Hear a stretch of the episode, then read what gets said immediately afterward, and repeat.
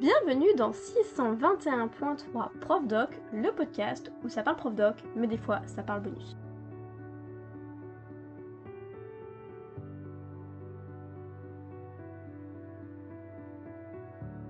Et dans ce premier bonus, nous allons vous parler de lectures récentes. Sans plus attendre, je laisse à Stéphanie l'occasion de nous présenter sa dernière lecture. Merci Cassandra pour cette présentation. Donc, en première lecture bonus, La Poussière, donc seconde trilogie de l'auteur euh, Philippe Pullman. Et je vais euh, plus précisément euh, aborder La communauté des esprits, donc qui est, pour être précise, le second livre après La Belle Sauvage. Donc tu nous parles d'un auteur qui a créé une saga entière et qui nous écrit la suite à présent, c'est ça? Voilà, tout à fait. Donc c'est la première trilogie, c'était À la croisée des mondes. Donc là, nous avons lu quand nous étions enfants. Exactement, tout et que les élèves lisent parce qu'on les force, non, pardon. parce que nous les mettons à disposition dans les CDI. Alors, euh, j'espère qu'effectivement, ils ne choisissent pas euh, ces livres parce qu'on les force, mais, euh, mais non, non, non, c'est bien. ils sont bien présents dans des CDI en, en libre accès et ils sont vraiment empruntés librement par les élèves, en tout cas pour ma part. Donc, c'est pour ça que j'ai décidé par ailleurs d'acheter d'acheter la, la, suite de la seconde trilogie, puisque les élèves ont emprunté la, la première à la croisée des mondes. Euh, donc j'ai fait l'acquisition récemment euh, du second, euh, La communauté des esprits, mais je n'ai pas encore eu de retour d'élèves puisque je ne l'ai pas encore mis en, présentation. C'est une toute nouvelle commande. J'ai comme l'impression que tu l'as lu avant de le mettre en rayon. C'est fort possible et ton intuition, elle est tout à fait juste, elle est tout à fait exacte puisque donc c'est un, univers que, j'apprécie beaucoup, déjà le, le, fantastique en général. Et celui-ci, effectivement, j'ai aussi les livres chez, chez moi, donc pour mes lectures euh, personnelles. pour entrer euh, dans, plus précisément donc dans, dans le détail, ce que, ce que j'aime bien dans ce nouveau euh, volet, c'est une approche, je dirais, plus, beaucoup plus philosophique. Donc on suit les aventures, sans tout dévoiler hein, bien sûr, on suit les aventures de Lyra, l'héroïne principale, qui, est, qui est maintenant adulte. Donc son rapport avec son, son diamond est un tout petit peu différent de, de ce qu'on connaît.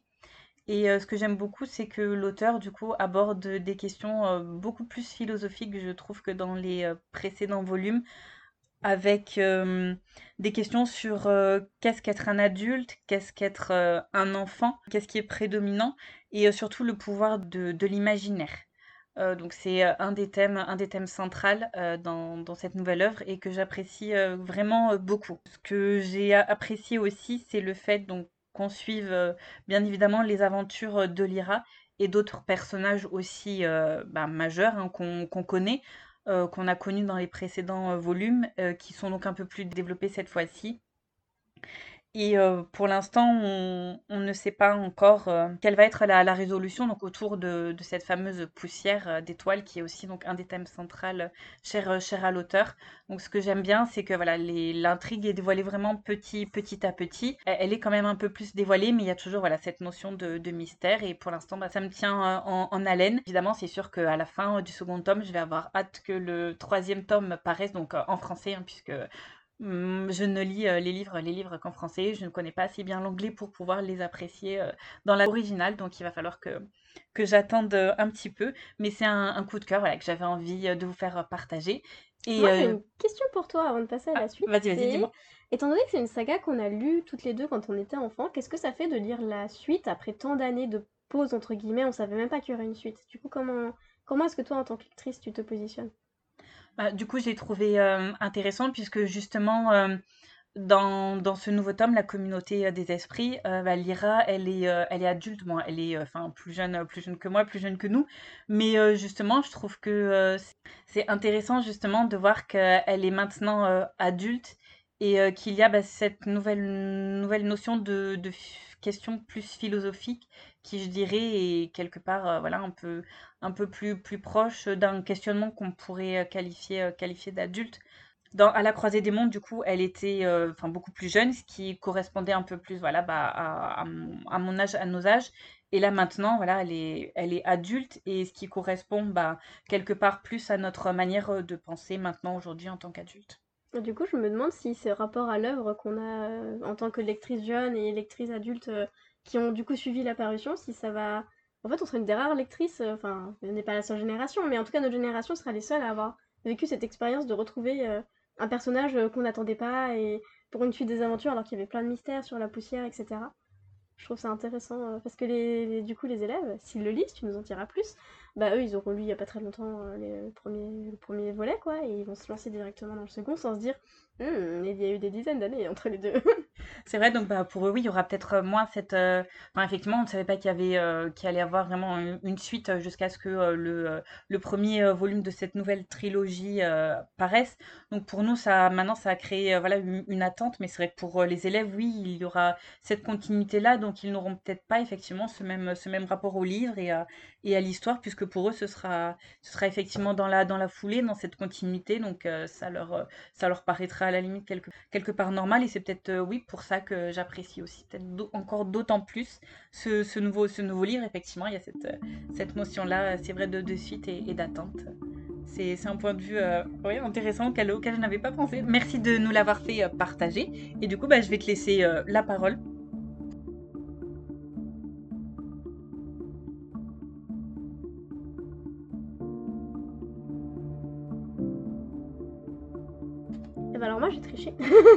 et mon coup de cœur, ce n'est pas un livre en particulier ou une série en particulier. En fait, je vais vous présenter une maison d'édition, plus ou moins. Enfin, pas vraiment tout, mais certains titres. Parce qu'en fait, euh, il y a un, genre que j'adore lire, c'est le manga. Et souvent, quand on voit les CDI des collègues, on voit une surreprésentation des shonen, des seinen et des shoujo un peu nuls. Et en vrai, il y a une vraie diversité du shoujo. Alors je me suis dit, voilà, je vais vous présenter Akata, parce que c'est mon petit coup de cœur 2020-2021. Et donc Akata, c'est une maison d'édition de manga qui fait beaucoup de séries courtes, pas que, mais la plupart du temps c'est des séries courtes. Et ils ont notamment un focus particulier sur le shoujo à destination des adolescents et des jeunes adultes, donc tout à fait approprié au collège et lycée, selon certains titres, aux deux, des fois pas forcément aux deux. Et en général, tous les thèmes qu'il publie, euh, moi, c'est des petits coups de cœur euh, personnels que j'aurais aimé lire plus jeune. Alors après, évidemment, je ne suis pas une ado d'aujourd'hui, donc peut-être que euh, adolescent, je n'aurais pas aimé les lire, donc on ne sait pas.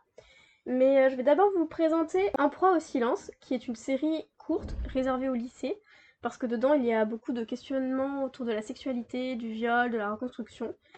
Et en fait, on suit une enseignante professeure principale qui est toute jeune, on va dire, et ses élèves, et du coup, c'est fascinant à bien des égards. je ne vais pas spoiler l'intrigue. Il n'y a pas de happy end factice. Après, ça finit pas en suicide ou en deuil ou voilà, donc c'est plutôt quand même positif. Sinon, il y a Nos cœurs évanescents, qui est aussi une série en cours. Peut-être qu'elle sera terminée d'ici à ce qu'on publie le podcast. Je ne sais pas d'ailleurs, c'est pareil pour Un pro au silence. Et en fait, on suit une chorale d'élèves dans un établissement scolaire. Et euh, voilà, évidemment, c'est un peu idéaliste et mignonnet et j'adore. Je trouve ça, ça ressemble pas du tout à la chorale de mon établissement, mais malgré je trouve ça très agréable, ça réchauffe le cœur, il y a une belle diversité des personnages. Après, je vais enchaîner avec moi aussi, et euh, peut-être que le titre vous donne un indice de sujet de société traité. C'est en deux tomes seulement, c'est terminé.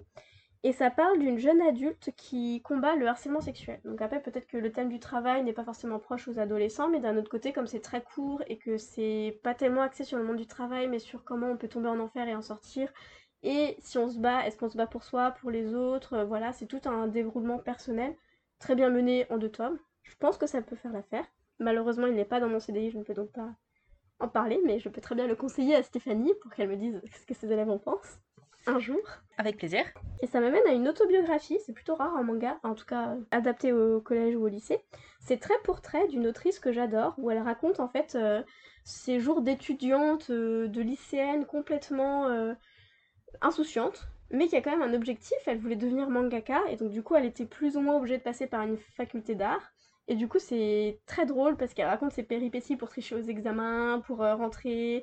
Et après, elle arrive à la fac. Et en fait, c'est elle se sent dépourvue en fait par rapport au système scolaire. Et donc du coup je trouve ça vraiment très intéressant cette approche euh, notamment au moment où les jeunes se posent des questions sur l'orientation.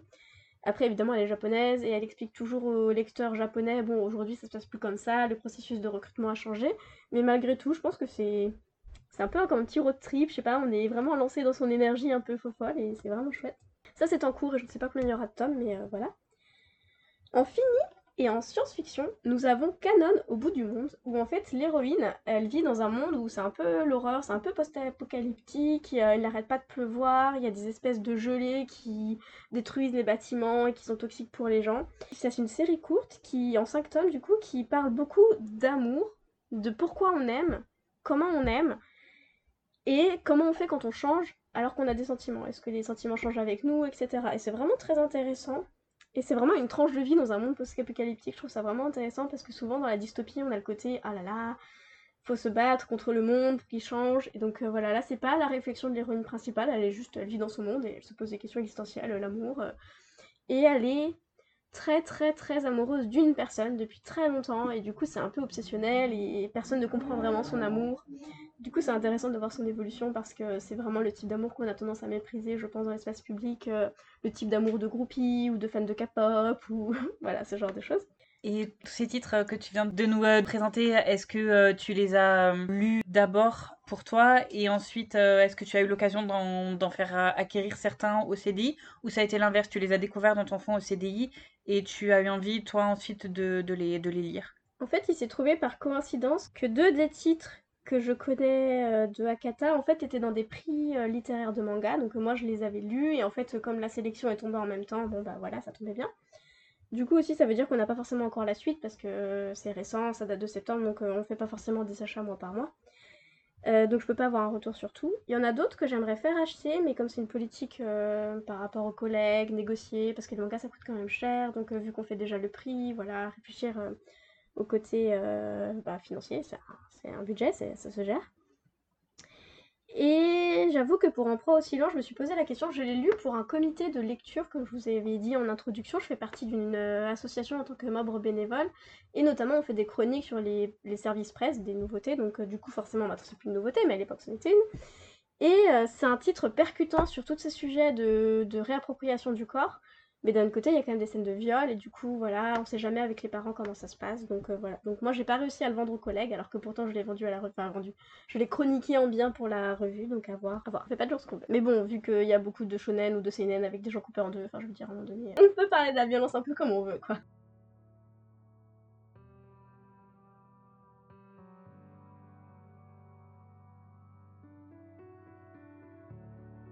Eh bien, nous vous remercions d'avoir écouté euh, nos petits coups de cœur, surtout les, très nombreux que je vous ai imposés, et le très bien développé de Stéphanie. Bah, merci en, tout cas, parce que j'aime bien aussi euh, le genre, euh, le genre manga. du coup, ce sont des, les élèves hein, qui me l'ont fait, qui me l'ont fait découvrir d'abord en collège parce que c'était un de mes premiers postes et du coup moi c'était un genre que je ne connaissais pas ou peu. Du coup j'ai été quelque part obligée de m'y intéresser devant la très forte demande des, des élèves et euh, bah, maintenant, j'en lis, euh, j'en lis, j'en achète pour moi-même aussi dans ma bibliothèque euh, personnelle. Donc du coup, grâce à toi, Cassandra, j'ai encore plusieurs, plusieurs titres et j'ai de quoi lire. Et en plus, du coup, tu mets en avant aussi une, une maison d'édition. C'est vrai qu'on pense souvent aux, titres, aux séries, aux auteurs, mais peut-être un petit peu moins aux maisons d'édition. Donc là, ça, ça, permet aussi de voir un autre aspect et de mettre en lumière des, petites maisons d'édition comme ça. Je recommande pas nécessairement tous les titres que sort Akata, évidemment certains ne sont pas du tout appropriés dans un établissement scolaire ou qui ne me plaisent pas à titre personnel. Par contre, c'est vraiment un éditeur chez qui je fais une veille active, tout ce qui sort, je regarde parce qu'il y, a du potentiel. C'est bon, bon à savoir du coup. eh bien merci, n'hésitez pas à nous partager vos avis sur euh, Philippe Pullman ou euh, les mangas ou la maison d'édition Akata. on promet, on n'est pas sponsorisé. Et nous vous laissons comme d'habitude avec une citation d'élève.